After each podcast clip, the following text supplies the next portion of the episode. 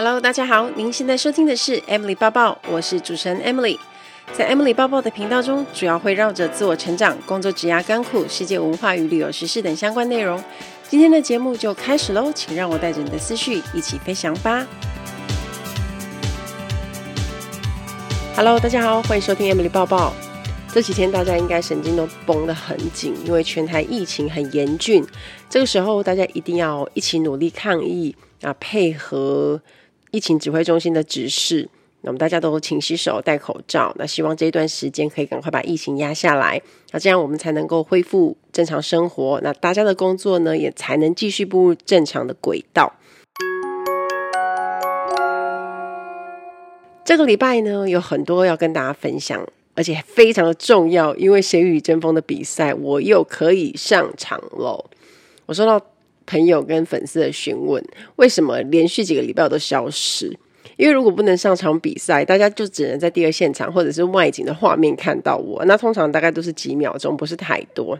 睽违三周之后呢，这是我的第二场比赛，那我就可以上台了。之前有跟大家说过，每一队的每一个参赛者在第一轮的比赛呢，都只能上场两次，所以这就是我最后一次上场了。那本周演说的。比赛主题是城市行销，不知道大家有没有看了星期六晚上的节目？如果你还没有看呢，你也可以看《谁与争锋》的 YouTube 频道，里面也有完整的节目。那参赛者呢，要抽签去讲指定的台湾的各县市，就是我们要去介绍这些城市。那我的导师浩宇呢，他其实手气还不错，我觉得他抽的牌都还不算太差。那老师给我选嘛，我在台南市跟屏东县的选择当中，其实有一点点小挣扎，因为我觉得这两个地方都很不错。可是呢，台南的话，就是因为它的美食跟古迹大家都很熟，那这种前提下，你要讲的让人家觉得哇，好像很好玩，或者是很出乎大家意料的台南，其实觉得是蛮难的。屏东县呢，有什么难的地方呢？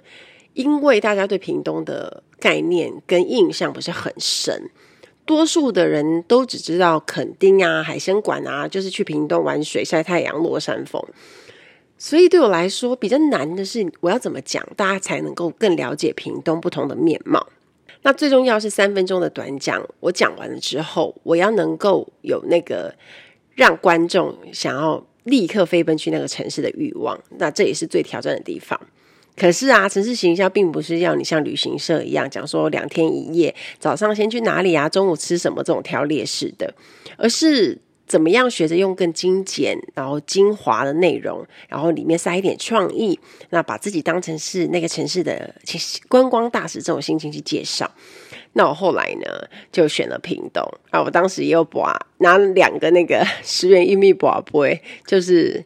就是也是屏东，那有一个很大的原因，就是因为我妈妈是屏东女儿，然后外公外婆住在车城的保利，所以这样的连接对我来说其实是蛮深的。那不管到底有没有那么多东西讲，我自己有很多的小时候回忆在屏东，所以就这样，我就要开始做功课。那搜集资料呢，就从屏东有什么好吃、必吃、好玩的开始看嘛。那大家就跟大家。每次在搜寻要去哪里玩，或者那个地方有什么好玩的一样，都会 Google 嘛，然后就看一下各种网志啊、照片啊，或者是一些新闻的介绍。那我觉得一点比较开心的是，因为讲旅游又回到我的老本行啊，就是吃喝玩乐，我觉得我算是还蛮在行的。讲旅游是比较轻松愉快的主题，所以我在准备的时候，我觉得是还蛮兴奋的。那我就先去逛屏东县政府的官网，我发现他做的超棒的诶，因为我从来没有仔细逛过，然后这次准备的时候就详细的看，没想到潘县长他把屏东的那个。官网做的超级完整，就是你各个地区的介绍，或者是屏东有什么好玩啊、必去的景点，其实都有介绍。那我仔细去看了之后，发现其实有很多地方都是我们都还没有去过的，而且其实根本不认识那个地方，所以也在里面挖到了很多宝。我建议大家，如果未来想要去屏东玩的时候，其实你也可以看一下官网有哪一些景点是你自己曾经。可能想去，或者是你根本不知道有那个地方的美景，就是你很想去的，所以你就可以赶快看一下介绍，然后就可以安排一下时间去。然后我还去看那种一句话惹怒屏东人的系列啊，然后就 果然，大家对屏东的印象就是垦丁而已，而且还认为屏东人其实都是住在垦丁附近。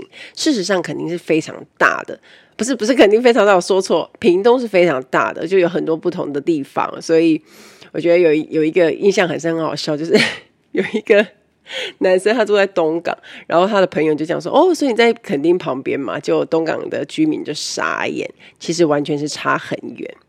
所以这个介绍屏东的任务呢，就让我来吧。我的目标呢，就是希望在我讲城市形象的三分钟的演说之后呢，观众朋友可以更认识屏东。除了更认识屏东以外呢，我希望他们可以听完我的演说，在心里有一个惊呼，出现那种“天哪，好想马上去屏东玩哦”。所以这是我的任务。那。其实我在发想屏东的稿子的时候呢，我也出现了一些，就是我先把一些关键字写下来，就是我想到屏东会想到的地方。那个时候就出现，比如说屏东女儿，然后人味、福安宫、绿豆蒜、客家人、原住民、排湾族、垦丁、失恋啊、玩水啊、冲浪啊、大太阳、吃槟榔、小时候的回忆、台湾最南端有跟意大利的布拉诺很像的彩色民宿。等等，这些资讯都是我当时一开始要写的那个关键字。可是因为我在，因为你要写稿之前，其实你要先做的是收集资料，并不是马上埋头写稿。那我开始看了那些资料之后呢，我觉得不太够，所以我就想说，我也去看一下世界各国他们是怎么推广做城市行销，顺便一下刺激自己的 idea。然后我才发现，原来在世界其他国家其实有很多很棒的 idea。像我看到瑞典就有一个很棒的案例。过去瑞典的厄斯特松德，其实它是一个默默无闻的小镇。有一个很爱做菜的妈妈呢，她就把这个无名的小镇变成世界有名的有机美食圣地。那菲亚呢，她想到小时候啊，她的奶奶把礼拜一到星期六的剩菜保留起来，那第七天再从剩菜变出让她惊艳的创意料理。所以呢，菲亚就决定把这个有机天堂变成美食天堂，那借机推广给全世界人知道。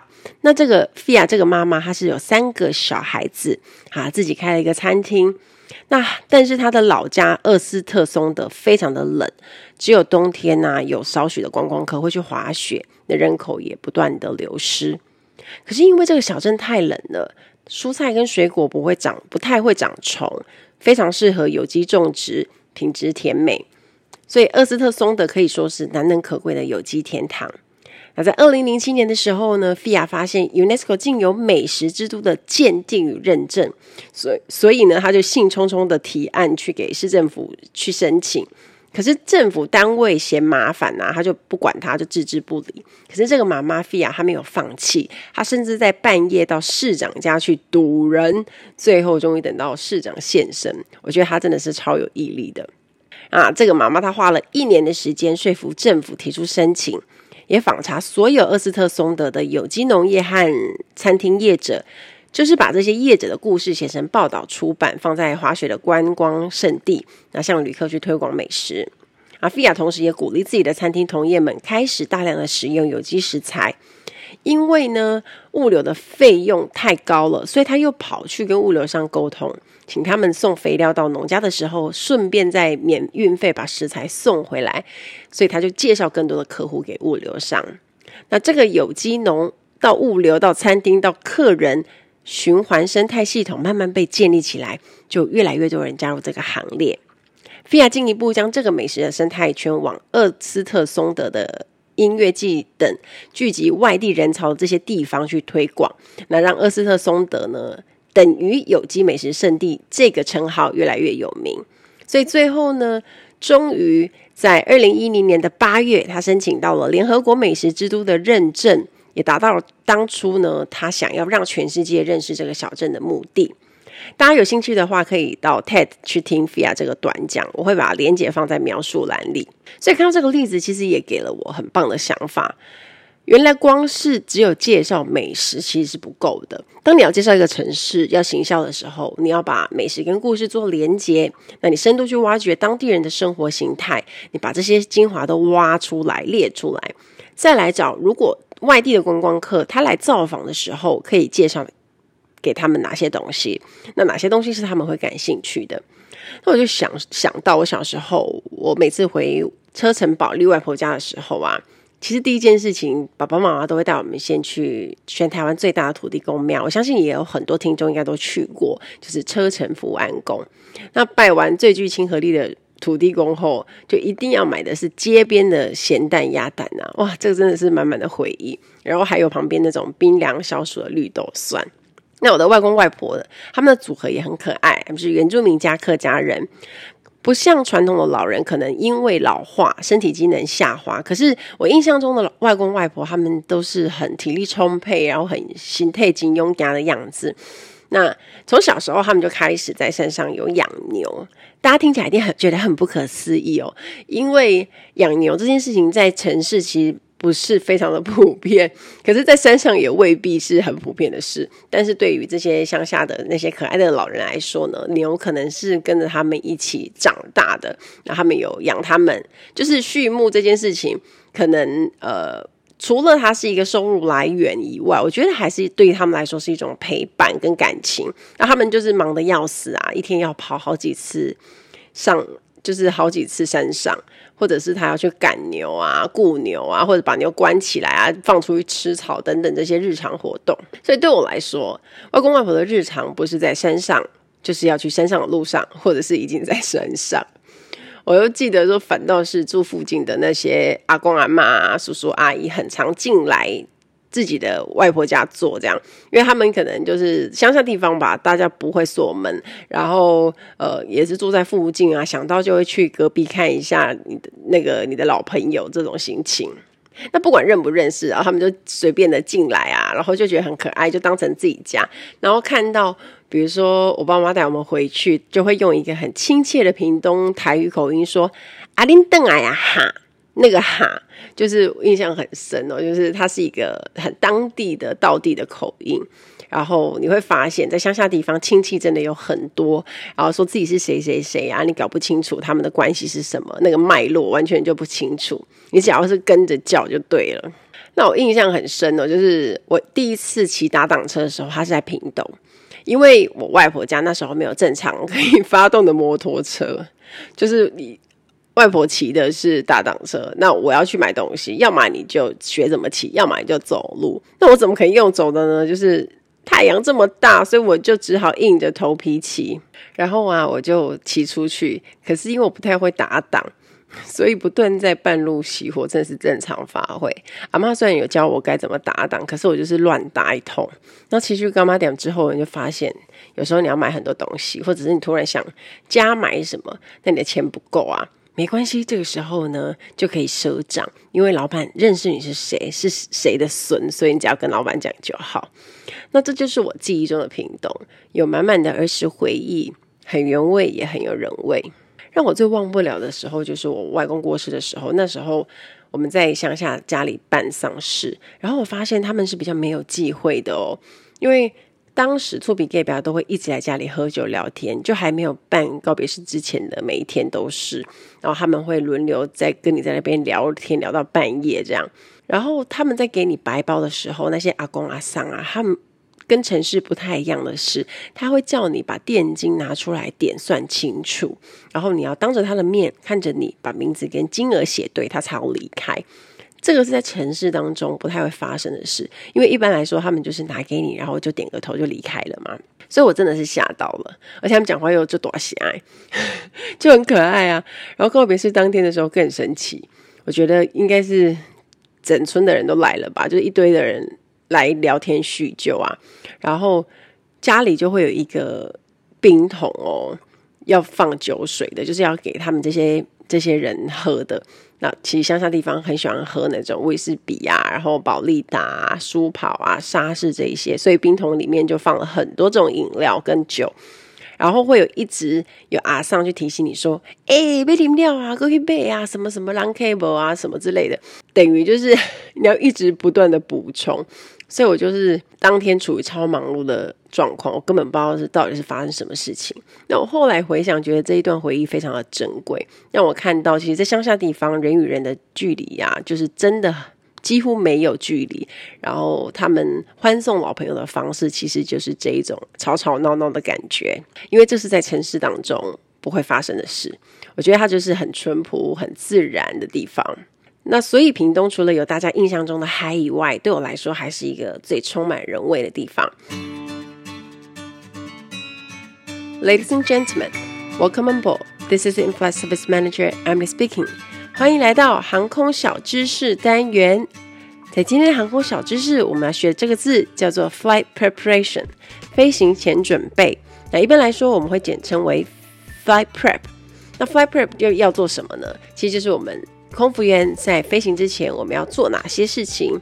那一般来说呢，要执行某一个航班呐、我们就一定要登录公司的系统嘛。那我们系统里面有一个地方叫做 Flight Preparation，要打开那个地方，因为我们要去找当天一起飞的组员名单。那我们要赶快把它抄下来，比如说从老总开始啊，拉商务舱的大姐啊，然后我坐哪一个位置，这个时候这些资讯全部都会出现在 Flight Preparation 里面。那除此之外呢，你除了要知道跟你一起工作的人有谁以外，还要把那些当地的城市海关规定给写下来。比如说，我今天要飞的是巴黎，那欧洲欧盟有什么样的规定？我们入境要注意哪些？我可能要把它写下来，或者是说，像以前，呃，我们现在是不用入境表了嘛？可是，比如说。在飞一些地方的时候，需要入境表的时候，我也要去写一些。我当天在飞机上要派入境表给客人，然后表格有哪些啊？我要先清楚嘛，到时候我才能在飞机上，就是客人问我的时候，我才比较好回答。或者是说要填表格，要入境有哪些规定？有时候客人会有一些疑问，那我们空服员都会先去做一些了解啊。当天在飞机上的时候，才可以帮助大家。那除此之外呢，还有我们在每一个城市，我们都会住不同的饭店嘛，我们也要去查一下到底是住哪一间饭店啊。就是当然常去的就不用了，可是。如果不知道的话，我们通常会去瞄一下，知道一下是住什么饭店，然后可能我们有多少的津贴，然后当天的 fly 上面客人会有几餐的服务，比如说你在飞欧洲的时候，你可能就会有一个晚餐，还有在 landing 当地之前的早餐，那会有两餐，那中间。比如说，客人会有 in-flight snack，就是点心的时候会吃什么？那在商务舱的时候，可能就会出现各式各样的点心啊，比如说什么牛肉面啊、汉堡啊什么之类的。那我就要知道当天的餐点的名称是什么，我可以就把它抄下来，因为这些东西其实每一个航班都不一样。所以，如果你不把它写下来，其实你就会记不住啊。然后当天你可能客人在问你的时候，你就一问三不知，这非常的不专业。所以那些餐点啊，或者是酒类介绍也要写下来。那比较，因为在经济上会比较单纯，因为就是红酒跟白酒嘛，你就记一下那个品牌。可是，在商务舱就很多啊，你从香槟啊，然后两三种红酒啊，产地啊，名字，然后两三种白酒，然后还有其他有的没的那一些酒，都要大概知道一下，这样子客人想要要的时候，你才知道你有什么东西可以 offer。Fly Prep 里边就有这么多东西，你其实可以查得到。其实这些都是我们空服员在飞行前必须做的准备跟功课。那我们自己本来就会有一本本子叫做 Fly Log，这个就是我们每一年啊，工会或者是公司他都会发一本本子给我们。那这些都是空白的，里面都会有一些就是飞行前准备需要你写下来的东西，比如说你的 Fly Number、你的班机号码，然后你那一天是飞什么机型，那你。从机长、副机长是谁，就是他会那个格子，你可以对照那个格子去写你需要的资讯。那我们就一边会对着电脑的 flight preparation 看着里面的资讯，然后一边拿出我们的小本子，然后逐个逐个给它抄下来。那有的时候小本子其实是很小的，我们通常都还会在另外准备那种大的纸张，然后去写一些额外需要讲的。而且其实。我觉得压力比较大的时候是以前刚就也没多久，我们要去被就是进简报室都会被座舱经理问问题嘛。那他除了问一些相安全相关的事情以外，也会问跟当地海关规定，或者是说一些跟当地有关的规定的一些问题。那这个时候如果你没有做 flight preparation，你就会答不出来。我忘记有一次不知道是要飞哪里，然后那个时候我就有点小小的偷懒，我就没有做飞行前准备，就没有大概看一下，就因为赶时间，你知道，就没有做好。然后呢，我就突然被点到啊，座舱经理就问我说：“哎，Emily，你回答这一题，结果我当下就傻眼，我心想说啊，这个是什么？我记得好像也是海关之类的问题。然后那个时候我就有点呆掉，然后我旁边的同事，然后他就给我打 pass，我才过了那一关。所以我就觉得非常的惊险。那像有的时候比较特别的情形，比如说我们大家常去日本，那飞日本的时候，其实那个你是外国人，你本来就有一张。外国的那个入境表要填的嘛，那比较特别的是呢，如果你一家人旅游，你是可以共用一张那个申报表的。那这个东西其实也是我做了空服员，我才知道说，哦，原来这些入境表都有这么多的不同的规格，然后每一个国家有不同的安排。那有些人要。有些地方需要一人一张，那有一些地方其实它就是可以一张，然后 per family，然后一一家人一起旅游的，只要写一张就好。那这个就是我觉得非常有趣的地方。那接下来做完了飞行前准备这些资讯纸笔的东西，其实呢还有一些东西就是你要整理我们的，就是整理行李嘛。那整理行李就是要看你飞哪里哦，说冬天的衣服、夏天的衣服，那你必须要去。整个重新打包，那比较麻烦的是，有的时候我们前一个航班可能是两三天以前，或者是才昨天才刚刚飞完。那你今天，比如说你明天又要飞长班，那这个时候你就必须要把你行李箱一些原本要洗的东西拿出来，或者是不用的东西拿出来，你开始要去丢下一个航班要放的。那在非常班的时候，就是当然喽，比如说冷的话，衣服啊、长袖那一些你要放，然后呢，比较重要的是，我们在飞机上要轮休。那轮休的那些衣物，比如说小睡衣或者是薄的轻羽绒外套，一定也要装进行李箱里面。还有就是我都会带的那个暖暖，那叫什么？就是热水壶。因为在飞机的厨房很冷，尤其是经济舱后面，所以我一定会带一个那种暖暖热水壶，然后外面是有一个套子，是非常可爱的。这个东西就是我在飞行前准备，一定要先装好在包包里，这样子我隔天在飞机上就才能安安稳稳的度过，不会被冷死。那这就是我们的飞行前准备的，从资料到行李这些东西要拉上飞机的。不管是衣服啊，或者是一些其他的备品，这些我们都要特别先准备好，才能够真正的出去上班。希望大家喜欢这一集的航空小知识，我们下一集再见喽，拜拜。所以一开始我用的是人味、海味跟四季味去呈现屏东，因为一年四季其实都很适合去玩。那春夏秋冬可以体验到不一样风貌的屏东，而且我看了屏东县的官网啊，才知道原来呀、啊、有这么多我不知道的隐藏美食是可以吃的。那就这样准备好了之后，我就要去录外景嘛，就是拿着稿子去练啊。可是外景当天我的表现并不好，不是说稿子内容不好，是感觉这样写下来好像有点松散，然后我。不太能够让人感受到屏东的魅力，我讲起来也是绑手绑脚，没有那么自然，其实让我有一点点挫败。那刚好外景团队他就是导师受访啊，浩一姐讲了一段话，让我在当场忍不住就想掉眼泪。因为对我来说最难的并不是参加这个谁与争锋的比赛啊，让我的口语表达能力变得更好这些东西，因为参加比赛跟上台讲话对我来说都不是一件全新的事情。而是在已经讲的不差的情形下，我要如何突破更上一层楼？那我知道我的导师他其实对我的期望很深，他对我的要求其实相对跟其他队员比起来是比较高的，因为他知道原本就一定的程度，要怎么突破才比较重要。那第一轮的比赛呢，其实已经快要到尾声了嘛。那我第一次上场的分数大概是六十七点多，就是不是很高，当然不是说非常的差啦，可是。攸关能不能晋级，所以第二次上场的成绩是非常重要的，也是说比较像是生存战的感觉。可是我觉得比留下来更重要的是，我希望可以拿到更好的成绩。于是当天呢，外景团队在访问我，导演问我说：“你给自己定一个目标几分？你觉得才算过关？”然后我就帮自己定了一个，我至少要拿到八十分。然后呢，当下我就非常有决心啊。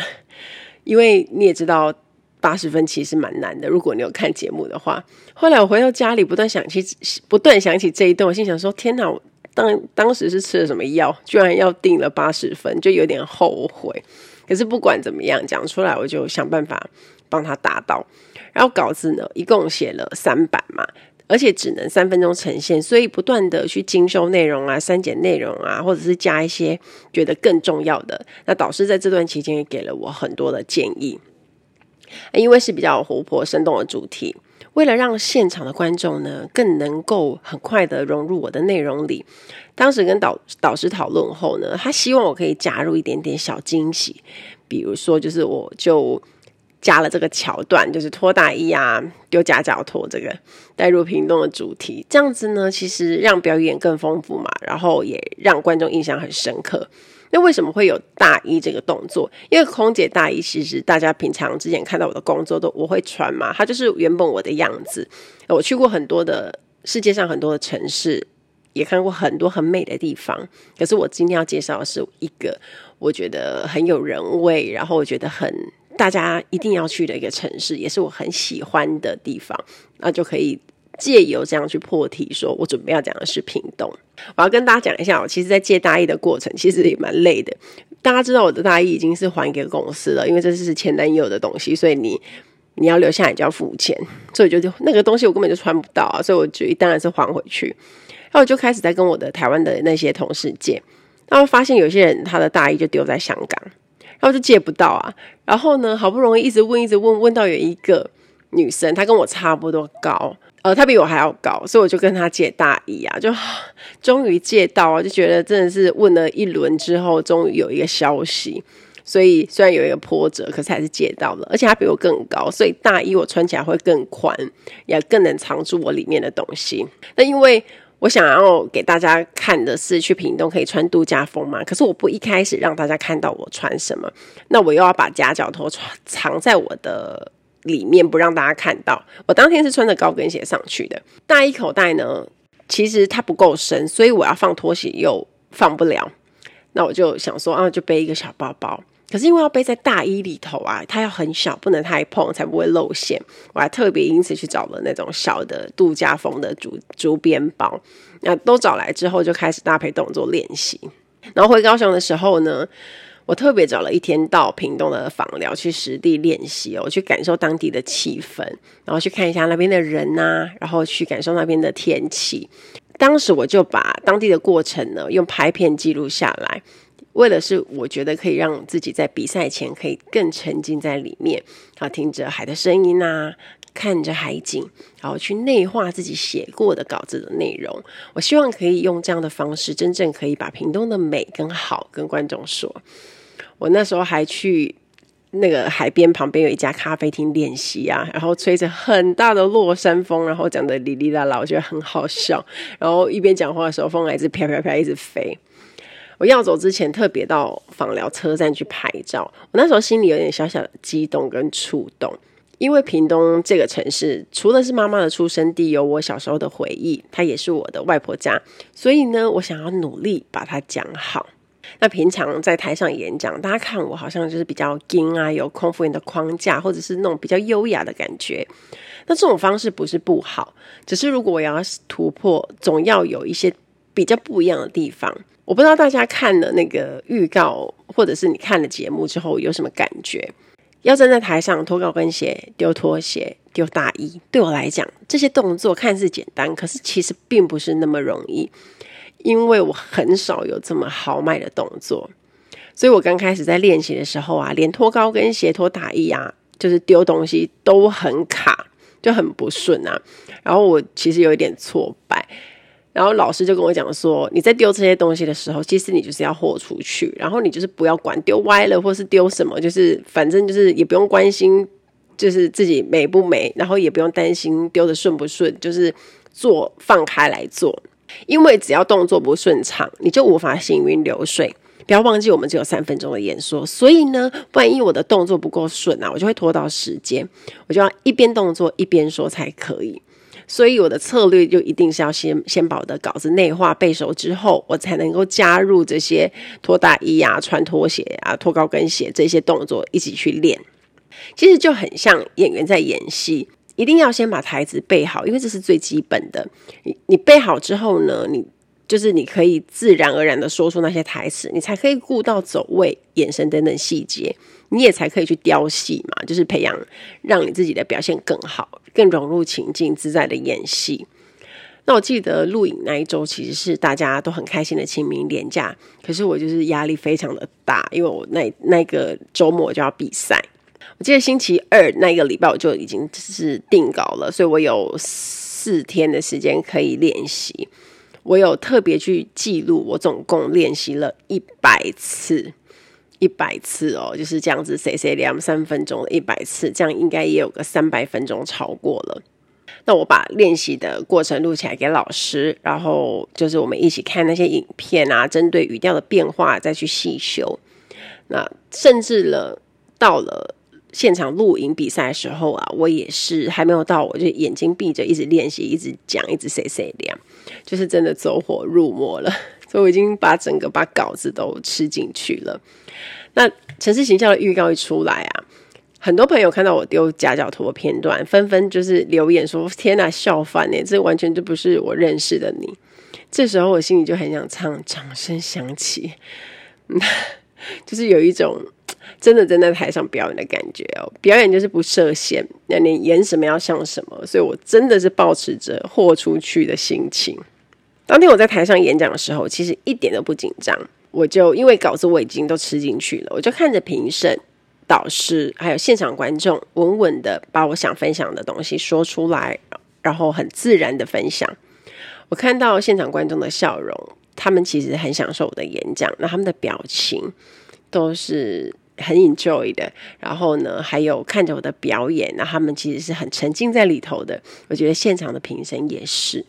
那一刻，我觉得站在台上的自己表现的很好，因为这是一个发自内心也充满真心诚意的一场演讲。就在我最后一句话讲完的时候，就是任务完成了嘛。可是我看到大家的表情，我就知道，其实此时此刻大家都很想去屏东了，所以我自己也非常感动。导师讲评的时候，我的导师又哭又笑，因为他觉得我表现得很好嘛。他说真的非常感动，因为看着我在台上稳稳的突破自己。那他说了一句：“Emily 真的很努力。”那 Amanda 老师有说，就是有本事的人为什么会令人佩服？不是因为天生条件好，而是他还比你更努力。那郎祖筠郎姐呢？她的讲评也很感动我。他说这是一个成功的演说，那把内容内化，真心的想要跟大家分享这件事情，而不是只是背稿背给你听。那当然，宪哥啊，还有现场这些评审也给我很大的肯定。在那一刻，我真的觉得非常的有成就感。三分钟的演说，我花了这么多的力气准备，是真的很辛苦，没错，那压力也很大。但是看到结果后呢，似乎就觉得那些努力的过程，其实想起来是非常甜美的。这场演讲，相信也会让认识我、追踪我这么久的粉丝，看到我更有人味的一面。除了大家看到当空服员的我，在网络上分享生活的我，或者是说私底下活泼的我，不只可以专业又优雅的站在台上演讲。也可以自在可爱的站在台上表演，很希望看到这集节目的朋友们，来跟我分享你听完我说的屏东后有什么感觉，有哪些感动，也欢迎你告诉我，这跟你认识的 Emily 有什么不一样。最后送给大家这一句话，这是我在准备这集比赛时的体悟：不是要与别人相比，而是要求超越自己。期待大家跟我分享。听完今天的节目，如果有想法和问题，欢迎到我的粉丝团或是 Instagram 找我，只要搜寻“空姐包包 Emily” 就可以找到我。你也可以截图这一集的节目，分享到你的 Instagram 的现实动态上面 tag 我，让我知道你有在收听，也让我知道你对 Emily 包包的看法哦。最后，感谢大家收听这一集的节目，真的非常的感激哦。如果你喜欢今天的节目，也欢迎帮我在 iTunes 评分中留下五颗星的评价哦。我们下一集再见喽，拜拜。